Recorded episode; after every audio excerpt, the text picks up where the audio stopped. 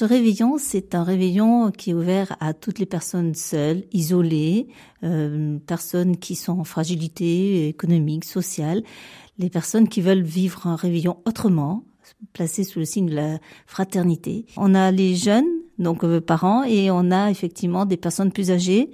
Et là, on a aussi un service de logistique qui permet d'aller chercher les personnes et de les ramener euh, chez elles. Donc, on veut que personne soit laissé de côté.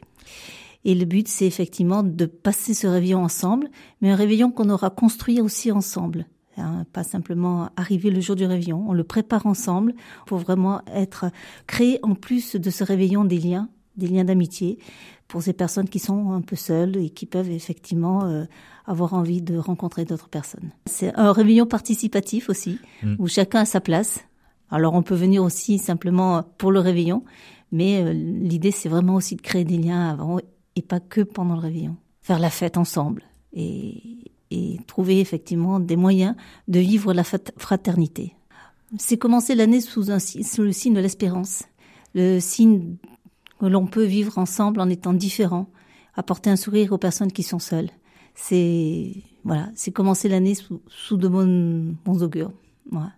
Je pense qu'actuellement, on a besoin de se sentir en paix. Et ça sera le thème de notre réveillon, hein, se placer sous la, paix, la fraternité, le fait que l'on peut vivre en harmonie tous ensemble en étant différents.